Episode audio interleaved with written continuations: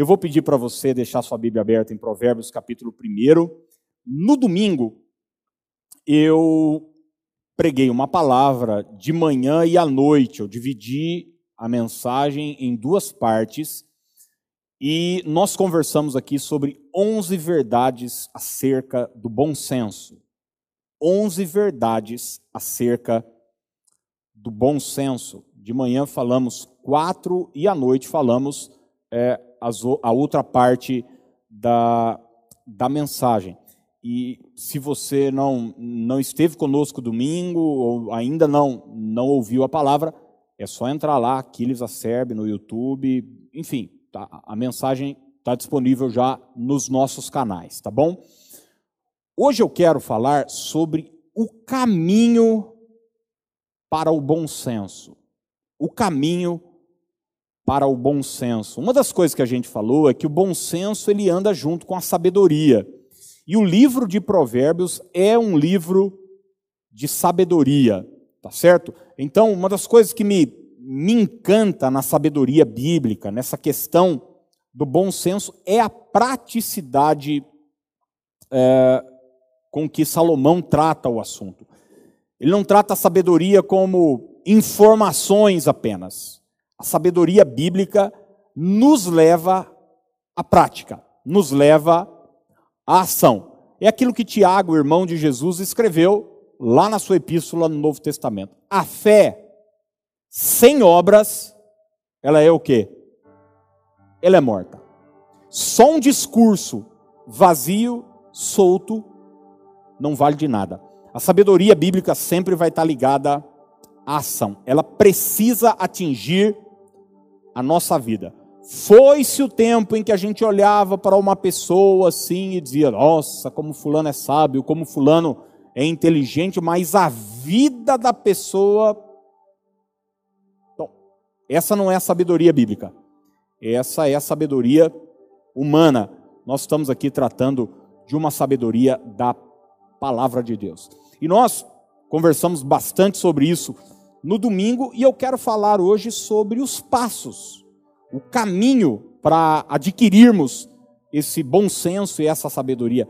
É óbvio, gente, que vai ser impossível em meia hora encerrar um assunto tão profundo como esse, mas já no, no, no início do seu livro, Provérbios, Salomão nos dá três dicas, e são três dicas preciosas que eu quero deixar para você, que certamente vai abençoar muito o seu coração. Provérbios capítulo 1, nós vamos ler o verso 1 em diante, até o verso 4, diz assim: Provérbios de Salomão, filho de Davi, o rei de Israel, para aprender a sabedoria e o ensino, para entender as palavras de inteligência, para obter o ensino do bom proceder, a justiça, o juízo e a equidade, para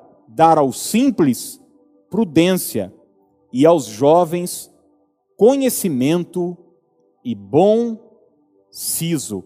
Em outra versão, conhecimento, inteligência, sabedoria e bom senso. Você notou de cara aqui que o autor bíblico está já mostrando de início do livro é, a intenção de termos sabedoria, de adquirirmos sabedoria. E posteriormente, agora, ele vai falar sobre o caminho, como adquiri-la. Tá certo? Vou pedir para você deixar a sua Bíblia aberta vai estar passando os, os tópicos principais da mensagem, os versos principais aí, mas se você tem a Bíblia, anote, marque, certamente Deus vai abençoar o seu coração, tá bom? Quero fazer uma oração rapidamente para que o Espírito Santo fale com você nessa hora, que não sejam palavras soltas no ar, mas que seja uma semente preciosa que gere fruto no seu coração. Pai, eu oro para que cada coração agora seja terra fértil e que a semente da tua palavra venha produzir muito, muito fruto. Que toda voz maligna, que toda interferência é, humana, que os cuidados do mundo, que nada tenha espaço agora, somente o teu espírito, que é livre, fala conosco, no nome de Jesus. Amém e amém. Ô, gente, o... teve um camarada na Bíblia uma vez que se encontrou com Jesus em Lucas 12. Imagina você que ele teve a oportunidade de conversar com Jesus. Pouca gente na história teve a bênção de se encontrar fisicamente com Jesus, nesses três anos e meio de ministério terreno de Jesus. E esse camarada, que assim como Bartimeu se encontrou com Jesus e pediu que fosse curado da sua cegueira, assim como aquele leproso se encontrou com Jesus e pediu que fosse purificado da sua lepra, esse cara chegou para Jesus e também fez um pedido. E o pedido dele foi o seguinte: Senhor, é, meu irmão pegou parte da minha herança e eu preciso que o senhor resolva isso. E, e ele estava tendo um problema financeiro de família, parece que o irmão deu uma tungada nele aí na divisão de bens do patrimônio da família, e ele estava diante do próprio Deus encarnado, com a oportunidade de pedir o que ele quisesse, mas ele pediu que Jesus intermediasse é, esse problema da partilha de bens. E Jesus fala para ele: por acaso eu fui constituído juiz para julgar isso? É, a vida de um homem não consiste nos bens, nas coisas materiais que ele que ele possui. Salomé eu preguei inclusive sobre isso esses dias, ela teve diante de Deus encarnado uma vez, Jesus Cristo, e pediu para Jesus o seguinte: Olha, quando o Senhor estiver na sua glória, no seu trono, não dá para colocar duas cadeirinhas lá do lado do trono, uma de um lado, outra do outro, e meus meninos sentados ao seu lado, Tiago e João. E Jesus disse para ela, assim como disse para esse menino de Lucas 12: Você errou o pé no seu pedido, você não sabe o que você está pedindo. Eu estou dizendo isso porque Salomão, o autor de Provérbios, uma vez se encontrou com Deus também, de uma forma extraordinária. E Deus perguntou para ele: O que é que você quer? Pode me pedir o que queres que eu te dê. E você sabe qual foi a resposta Salomão. Salomão pediu sabedoria. Sabedoria e conhecimento. Eu penso, gente, que nós precisamos e muito de pessoas de oração.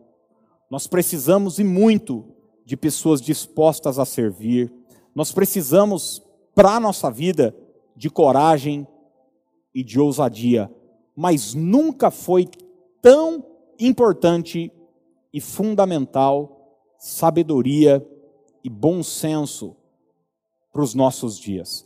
Com sabedoria e bom senso, a maioria esmagadora dos nossos problemas serão resolvidos. Se você tiver sabedoria e bom senso, é bem possível que jamais você vai precisar orar por um milagre financeiro, porque a sabedoria e o bom senso te levará a administrar bem as suas finanças. Se você tiver sabedoria e bom senso, é possível que nunca mais você precise orar por um milagre na sua família, na sua relação com o cônjuge, com o esposo, a esposa, porque a Bíblia diz que a mulher sábia edifica a sua casa. A sabedoria e o bom senso é como uma vacina que nos previne de muitos problemas que possivelmente nós poderíamos ter na nossa vida. E isso no que diz respeito a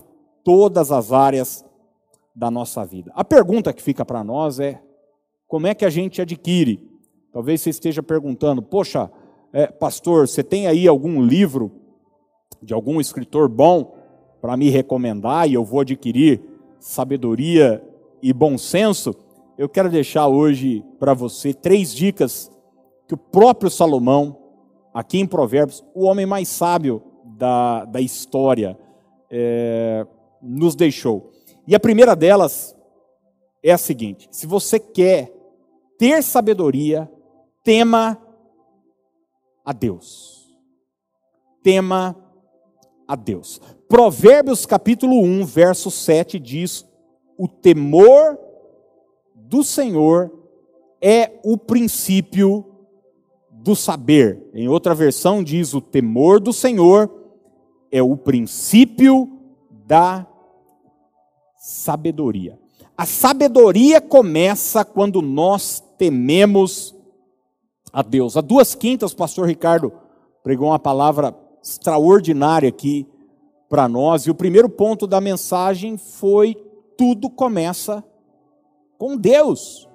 Tudo começa com Deus. E o caminho para a sabedoria também começa com temer a Deus. Fora de Deus não existe sabedoria. E uma vez eu vi uma definição sobre o que é temor do Senhor, e eu achei extraordinária, porque o pastor disse que temer a Deus não é você ter medo de Deus, você ter pavor de Deus, ter pânico de Deus. Não, temer a Deus é respeitá-lo. E ele definiu o temor como levar Deus a sério. Temer a Deus é você e eu entendermos que um dia, todos nós, prestaremos conta da nossa vida a Deus. Isso é temer a Deus, é considerar a Deus, é entender que um dia eu darei conta das minhas palavras, das minhas atitudes, inclusive da minha falta de atitude. Então, o princípio da sabedoria, o início da sabedoria, começa com esse entendimento, de entender que eu não posso viver uma vida é, inconsequente, eu não posso viver uma vida achando que, não, tudo vai acabar em pizza. Não. O temor do Senhor é o princípio da sabedoria. O Salmo 14, verso 1 diz o seguinte: O tolo diz em seu coração. O tolo diz em seu coração. Sabe o que, que o tolo diz em seu coração? Deus não existe. Deus não existe. É interessante que o sábio teme a Deus. O tolo diz, ele não existe. Sabe, agora, uma coisa importante para nós entendermos é que temor a Deus não é um sentimento. Porque a gente confunde temer a Deus com aquela coisa de eu entrar num templo religioso e, nossa, agora e tal. Não, a gente de fato precisa ter respeito, precisa ter reverência, Precisa saber que quando nós falamos com Deus, nós estamos falando com qualquer pessoa. Ele é o nosso pai, é o nosso pai amoroso, mas o mesmo Salomão vai dizer em Eclesiastes: guarda o teu pé quando entrares na casa de Deus. Mas temor a Deus não é um sentimento, temor a Deus é um estilo de vida. Eu vou repetir para você guardar isso. Temor a Deus é um estilo de vida é um jeito de viver. O temor a Deus vai afetar todas as esferas da minha vida. Olha o que Segunda Crônicas, capítulo 19, verso 9 diz: Deu-lhes ordem dizendo: Assim, andai no temor do Senhor. Eu até grifei essa expressão na minha Bíblia andai no temor do Senhor. Olha o que a Bíblia está nos dizendo: que o temor de Deus é um jeito de eu andar, é um jeito de eu viver, é uma forma de eu caminhar, e não um sentimento para se ter. Cada passo, cada decisão deve levar Deus em consideração porque o temor a Deus é o centro da minha vida. A minha vida gira em torno desse entendimento. Tudo que eu disser, tudo que eu fizer, tudo que eu falar, eu prestarei contas a Deus. Uma pessoa sábia tem essa consciência. O doido, o louco, o tolo diz: Isso é bobagem, e vive uma vida inconsequente. Quantas pessoas inconsequentes você conhece? Quantas pessoas que agem não estão nem aí? Quantas pessoas que falam que vem na cabeça, que agem contra a, a, a sua casa, a sua família, ferem pessoas, é, se comprometem, não cumprem com sua responsabilidade, e você vai ver que por trás disso está, sabe o que? Falta de temor. Eu me lembro que há muitos anos, um moço fazia parte do Ministério de Música junto comigo, não aqui da comunidade, a igreja nem existia ainda, eu era pastor de música em outro lugar, e eu me lembro que esse moço tinha uma dificuldade com álcool e drogas e tal, e ele sempre dava uma cambaleada, mas a gente tentava incentivá-lo e ajudá-lo, estender a mão, até que um momento da vida dele ele se perdeu, se perdeu, se perdeu mesmo, e, e eu me lembro de um amigo, eu já não estava mais na igreja junto com ele, mas um amigo pastor foi atrás dele e foi conversar com ele, e, e ele disse para esse pastor, amigo, ele estava muito louco de cocaína, usando droga, bebendo muito. Falou, rapaz, ele falou, não, eu, eu, tomei uma decisão na minha vida. Ele disse, eu vou fazer o que eu tiver vontade de fazer. Eu vou fazer o que eu tiver vontade de fazer. Se eu tiver vontade de ir no culto, eu vou para o culto. Se eu tiver vontade de ir na boca de fumo, comprar cocaína e cheirar, eu vou fazer isso. Se eu tiver vontade de beber pinga, eu vou beber pinga. Eu não estou nem aí mais. Eu resolvi, eu vou viver assim.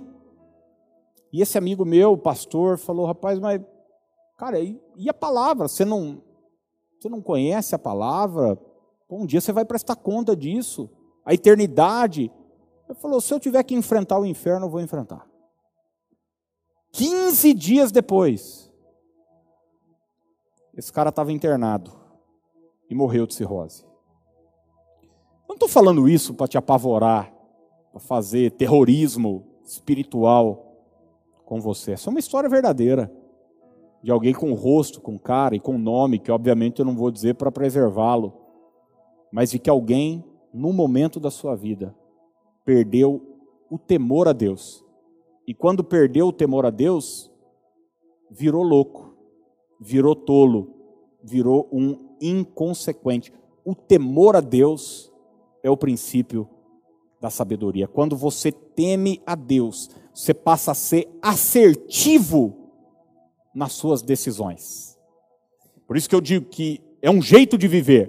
Por exemplo, você está no trabalho, e o seu patrão ou supervisor, alguém que está acima de você, ou um cliente, pede para você fazer algo que vai para além dos seus princípios cristãos.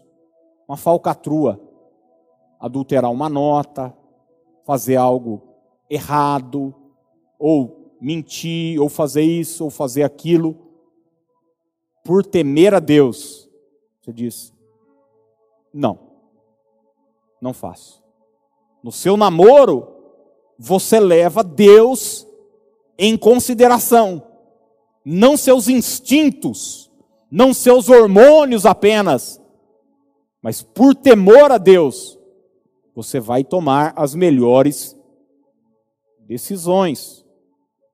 No que você falar, você precisa entender que um dia você vai prestar conta das suas palavras. Quantos de nós, gente, Quantas vezes eu fui falar uma coisa e na hora que eu fui falar, eu pensei, engoli a palavra. Temor a Deus. No vestir, eu vou ter temor a Deus. No me relacionar com o próximo, tudo, tudo está debaixo desta consciência. Eu sou apaixonado pelo livro de Eclesiastes já falei aqui para vocês.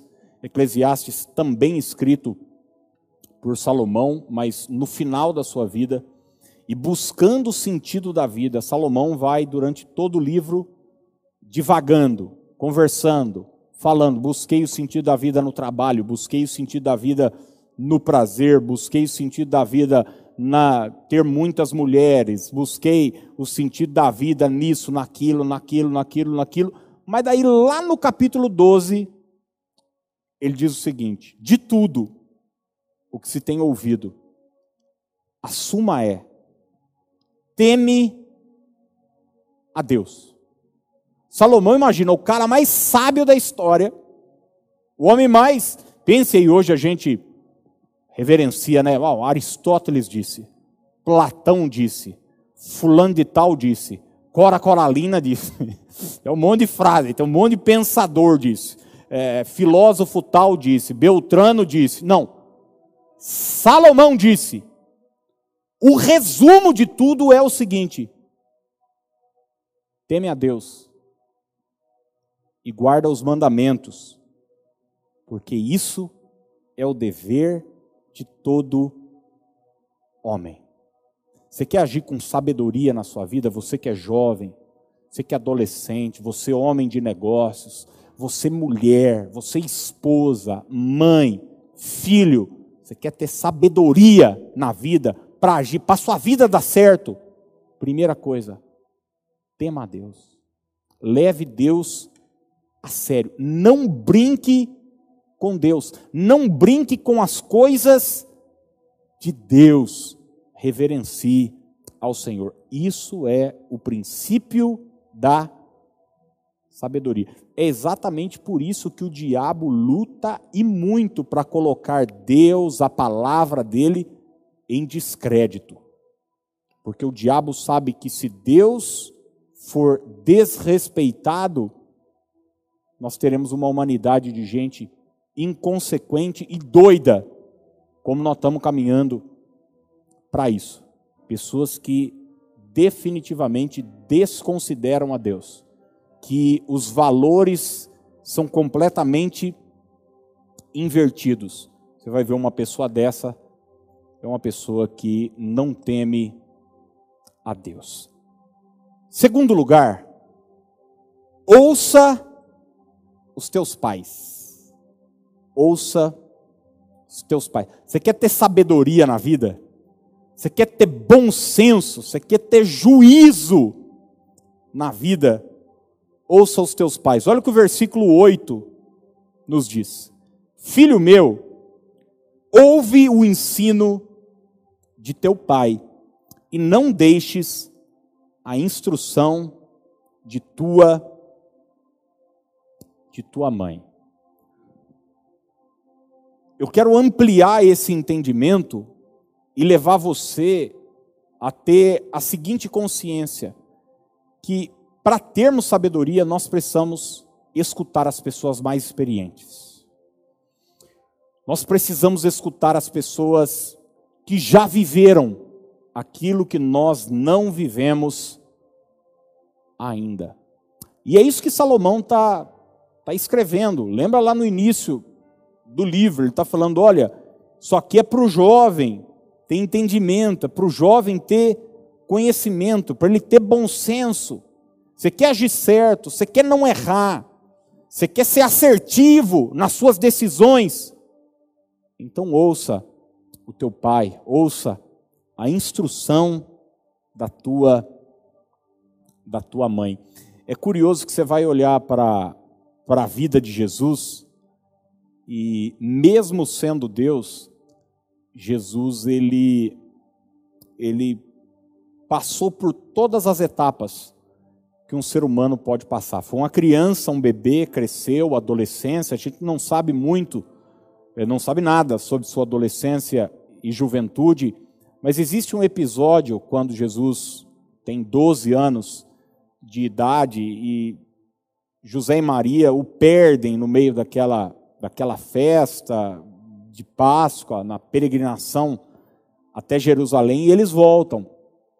E o texto diz em Lucas capítulo 2, versos 51 e 52 o seguinte: E desceu com eles para Nazaré Está falando do Senhor Jesus, menino, 12 anos de idade, com seus pais, José e Maria. E olha o que o texto diz: E era-lhes submisso. E era-lhes submisso. Jesus respeitava seus pais. Jesus honrava seus pais. Sua mãe, porém, guardava todas essas coisas no seu coração. E o verso 52 diz: Olha só, Jesus submisso aos seus pais, o texto termina dizendo: e crescia Jesus em sabedoria, estatura e graça diante de Deus e diante dos homens. Olha como as duas coisas andam juntas. Quando você honra seus pais, quando você respeita os mais velhos, quando você ouve as pessoas mais experientes, você adquire sabedoria. Sabedoria. Gente, quantos problemas na minha vida eu fui poupado por uma conversa que eu tive com alguém mais experiente. Mais experiente. Tem uma história bíblica bastante conhecida, eu gosto de, de citar sempre ela, que é a história de Roboão. Curiosamente, Roboão é filho de Salomão, neto de Davi. Quando Salomão passa o reinado para o seu filho Roboão, é, a carga tributária em Israel era pesadíssima, por alguns motivos. Primeiro, porque Salomão vivia numa, numa numa pompa que não era que não era brincadeira, não é? Tinha mil mulheres, tinha, enfim, construiu o templo, palácio. A carga tributária era muito pesada. Talvez para aquele momento aquilo fosse necessário.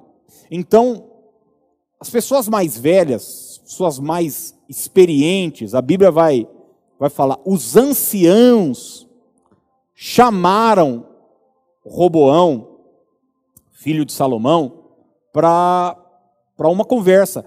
E ele perguntou o seguinte: que é que vocês me aconselham?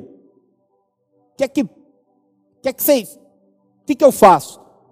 E os caras mais velhos falam para ele: Cara, pega leve, não, seu pai apertou muito a turma no imposto, era um momento, agora eu acho que é o momento de de afrouxar um pouco. E Roboão então vai conversar com seus amigos de juventude, com os mais jovens. E sabe o que, que os caras falam? Né, quer, vai dar, dar orelha para essa vearada, não. Isso aqui é uma versão mais contemporânea da escritura, não é? Não é assim que está escrito, não. Mas, em suma, Roboão tomou uma decisão. Ao invés de ouvir as pessoas mais velhas e mais experientes, ele ouviu seus colegas de juventude. E sabe o que, que aconteceu, gente? A nação rachou. Dez tribos para um lado, duas tribos para outro lado. E aquele povo unido, debaixo de uma promessa, debaixo de uma palavra, aquele povo que servia a Deus, agora estava rachado e dividido. Reino de Israel, é por isso que quando você lê primeiro rei, você vai ver reino de Israel, reino de Judá. Se trata as tribos do norte, as tribos do sul, reino do norte, reino do sul. Isso aconteceu porque um rei, o quarto rei da história de Israel, Saul foi o primeiro, Davi o segundo, Salomão o terceiro, Roboão o quarto, tomou uma decisão: ouvir as pessoas erradas. Sabedoria se adquire convivendo com pessoas sábias. Daí você diz o seguinte: Poxa, Aquiles, mas os meus pais, inclusive, me aconselham a nem ir na sua igreja, ou a nem servir a Deus. Eles, na verdade, batem tambor para demônios, guias, orixás. É por isso que eu digo sempre que você não pode ter um conhecimento pontual da Escritura, você tem que ter um conhecimento amplo e geral. Daí você vai entender que a vontade de Deus está acima da palavra é, dos seus pais numa questão como, como essa. Mas ouça as pessoas mais velhas, ouça as pessoas mais experientes. Isso vai te ajudar a entrar num caminho de bom senso e num caminho de sabedoria. Eu tenho amigos que, quando eu preciso tomar uma decisão importante, significativa que eu os busco e pergunto, cara, como é que você agiria no meu lugar? E procuro fazer isso com o coração aberto. Porque muitas vezes, gente, a gente cai no erro de, na hora de tomar uma decisão, de buscar as pessoas que concordam com a gente. Porque no fundo a gente quer fazer o que quer fazer. Mas tome cuidado, ao buscar conselho, busca com quem é mais experiente. Lembra de Êxodo 17? Aquele texto lá de Refidim, quando a água faltou? Deus falou para Moisés o seguinte: passa diante do povo, pega o bordão com que feriste o rio, leva os anciãos contigo, e eu estarei em Horebe. Leva os anciãos contigo. Às vezes, conversando em casa com meus meninos, meus filhos, falo: fica tranquilo que eu já já passei por isso. Isso passa. Isso acontece e a vida continua. Porque quando você vive um drama na sua adolescência, na sua infância, você fala o seguinte, cara, minha vida acabou. De repente um namoro acabou. Aí você fala, ah, acabou minha vida, nunca mais vou ser feliz e tal.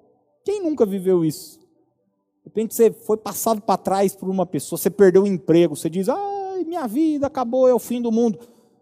Aí você conversa com uma pessoa mais experiente, diz, ah, perdi emprego também, também já fui abandonado, também isso já aconteceu comigo. A vida continua, dei a volta por cima. O princípio da sabedoria é o temor do Senhor. Mas um segundo passo importante é ouvir seus pais, é ouvir as pessoas mais experientes. E em terceiro e último lugar, selecione teus relacionamentos. É isso mesmo. Selecione teus relacionamentos. Provérbios 1:10 diz: Filho meu, se os pecadores querem seduzir-te, não o consintas. Se os pecadores querem seduzir-te, se tem gente querendo te puxar para o caminho deles, diga não. Diga que você não vai. Não concorde. Não consintas. Toda mudança de comportamento é antecedida por uma mudança de relacionamento. Vou repetir, essa frase é minha para você colocar entre aspas no Facebook me marcar, ou no Instagram, tá bom? Toda mudança de comportamento é precedida por uma mudança de relacionamento. Ou seja, os relacionamentos antecedem a mudança de comportamento. É muito comum você ver isso. Nós que somos pastores, lidamos com gente, às vezes atendemos marido, ou uma esposa, ou um pai, ou uma mãe, ele diz o seguinte: ele era bom, ele tinha princípio, estava tudo indo bem no nosso casamento, até que ele começou a ir para um churrasco com os caras lá do clube. Até que ela começou a sair com uma amiga da ginástica. Ele era um menino bom, até que os meninos do bairro aqui começaram a. Até que você vai ver que a mudança de comportamento acontece depois de um relacionamento errado, depois de um relacionamento nocivo. Gente, 1 Coríntios 15, 33 diz: Não se deixem enganar, as más companhias corrompem os bons costumes. Costumes. As más companhias corrompem os bons costumes. Eu estou farto de ouvir gente dizer: Ai, mas Jesus mas sempre que eu ouço isso, o que está por trás disso é uma desculpa de alguém que quer ir aonde não deve ir. Porque se relaciona com quem não deve. Mas é interessante que a pessoa vai para os inferninhos onde o amigo convida. E ele diz: Eu sou sal da terra, eu sou luz do mundo. Mas é interessante que os inferninhos nunca vêm para a luz. É você que está sempre nas trevas. É a pessoa que sempre é influenciada e que não influencia. Mas, pastor, a gente não é sal da terra? A gente não é luz do mundo? Exatamente, foi Jesus quem disse isso. O sal faz diferença. A luz faz diferença. E não o contrário. Guarde isso. Ame a todos. Relacione-se com poucos. Ame a todos. Você tem que amar todo mundo. Jesus amava todas as pessoas, mas nem todas as pessoas entravam no círculo íntimo de Jesus. Você não vai ver Jesus íntimo de todas as pessoas. Alguém tinha uma necessidade, ele atendia. Isso, gente, faz parte da sabedoria da vida. Se você quer ser sábio, você precisa ser seletivo. Você precisa entender que existem pessoas que você atende na calçada da sua casa. Outros você leva para a sala da sua casa. E pouco você vai levar para o quarto. Estou fazendo uma figura para a sua intimidade. A gente não pode achar que nós vamos sair é, imunes de um relacionamento num relacionamento, nós, querendo ou não, somos influenciados. Eu vou te dar um exemplo pessoal. Eu era apaixonado pelos meus amigos de escola. E a gente jogava bola junto, e a gente. Eu amava estar com eles. Só que tinha o seguinte: boa parte deles não valia um real fumava baseado, cheirava farinha, e eu, e eu era da igreja. Tocava no louvor, liderava jovens e tal. Quantas vezes meus amigos me convidavam? Ah, vamos em tal lugar, vamos nisso, quer que eu te dê carona? Eles sempre andavam com droga no bolso, com maconha no bolso, com cocaína no bolso. E eu dizia não. Às vezes eu era tido como chato.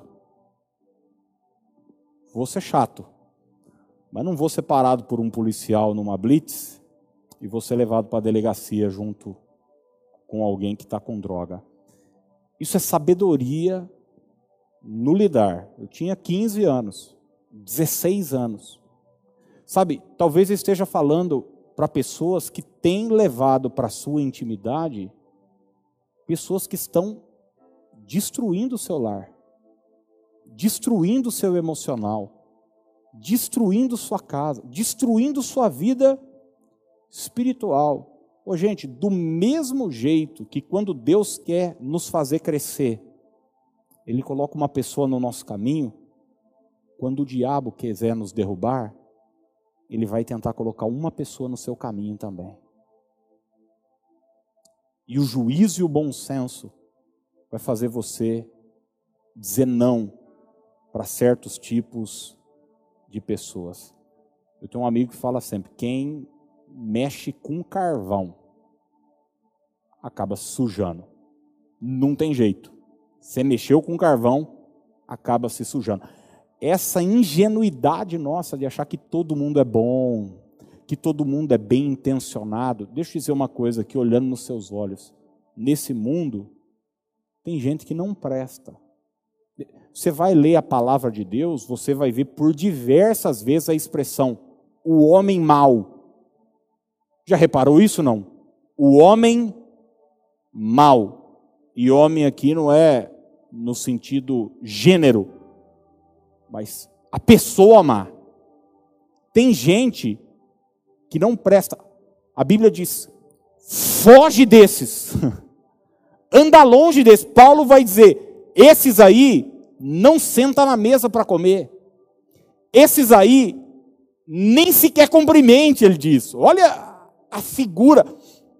Quando Paulo escreve para Timóteo, ele está falando de Alexandre o Latueiro, que era um homem mau, que era um homem sem caráter e sem valor.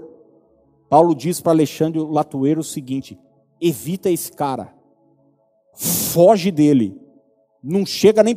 Paulo não diz, o, o, o, Timóteo, tenta visitar ele, bater um papo, conversar.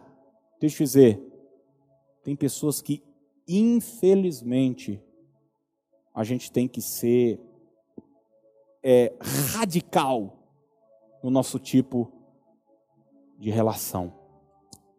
Isso é o caminho para a sabedoria. Quando Deus chamou Abraão para um plano, para uma obra, a primeira coisa que Deus falou para Abraão foi o quê? Sai da tua terra, sai do meio da tua parentela, sai da casa de teu pai, sai desse ambiente. Você vai ler a palavra de Deus depois lá em Josué, você vai descobrir que a família de Abraão era uma família idólatra. E Abraão é quem vai começar o monoteísmo, essa ideia de que só existe um Deus. A família de Abraão adorava sol, lua, estrela, cabrito, vaca, é, bezerro. Para Deus realizar algo extraordinário que ele tinha preparado para Abraão, a primeira coisa foi Abraão romper com certas relações. Você vai ver que no capítulo 14, isso precisa acontecer quando ele se separa do seu sobrinho Ló. E Deus que tinha ficado em silêncio até então, diz no capítulo 14: E disse o Senhor depois a Abraão, depois que Ló se separou dele.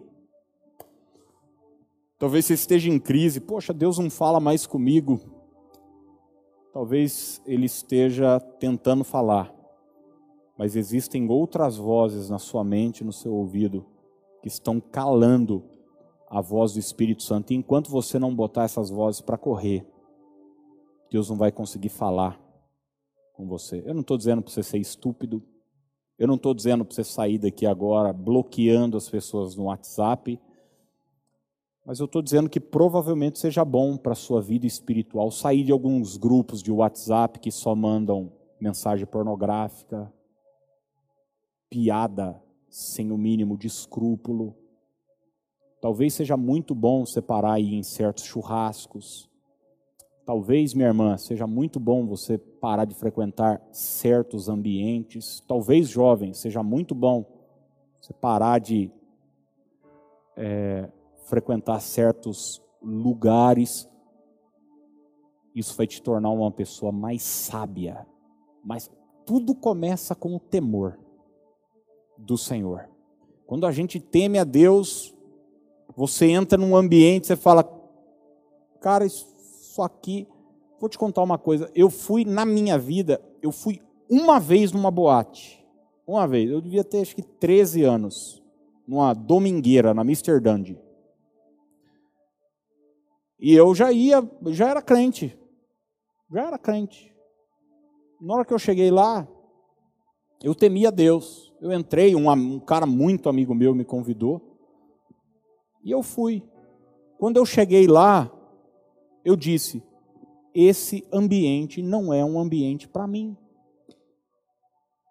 Se você que serve a Deus acha que um ambiente que é preparado para bebida, para farra, para pegação, para essas coisas, é um ambiente saudável, eu não vou pedir desculpa para você não. Eu ia falar, você me perdoe. Não, não vou pedir desculpa para você não. Fique com a sua fé. A minha fé me diz que certos ambientes não agradam a Deus. Aqueles, mas Deus está em todos os lugares, tá? Mas não significa que Ele está contente em todos os lugares. Não significa que Ele está feliz em todos os lugares. O temor a Deus me fez virar as costas e dizer, cara, isso aqui, isso aqui não é para mim não. Isso aqui não é para mim não. Então, seja seletivo nos seus relacionamentos. Provérbios capítulo 18, 24 diz assim: Quem tem muitos amigos pode chegar à ruína. Quem tem muitos amigos pode chegar à ruína. Eu queria ter a bênção de um dia poder pregar para o Roberto Carlos. Quem sabe essa mensagem chega para ele? Ele que quer ter um milhão de amigos e bem mais forte poder cantar. Dizer, o Rei Roberto, Você está arruinado. Você está arruinado. Quem quer ser amigão de todo mundo vai acabar em ruína. Sabe por quê? Quem quer ser amigão de todo mundo não vai querer desagradar todo mundo. E muitas vezes, para agradar os homens, você vai desagradar a Deus. Mas é preferível agradar a Deus, ainda que os homens se desagradem. Quando eu temo a Deus, Ele está em primeiro lugar na minha vida. O pessoal da música vai chegar e eu termino com esse verso de Provérbios 2, 20. A sabedoria fará você andar pelo caminho certo e manter-se nos caminhos dos justos. A sabedoria fará você andar pelo caminho certo. E não só vai te fazer andar no caminho certo, mas vai te manter nesse caminho, o que é mais importante. Oh, gente, essas três mensagens, desde domingo de manhã, domingo à noite, até a de hoje, se levadas a sério, se levadas para a vida prática, isso pode trazer uma revolução. Sua vida espiritual, suas emoções, suas finanças, seu relacionamento conjugal, seu relacionamento com seus filhos. Nunca foi tão necessário sabedoria e bom senso. Sabedoria e bom senso. Essa é a palavra que Deus colocou no meu coração. Eu quero que você faça dessa palavra, como eu disse, não um sentimento, mas um estilo de vida. Pastor Ricardo vai adorar o Senhor com um cântico junto conosco e depois orar por nós, para que de fato tudo isso que foi falado frutifique na sua vida, em nome de Jesus.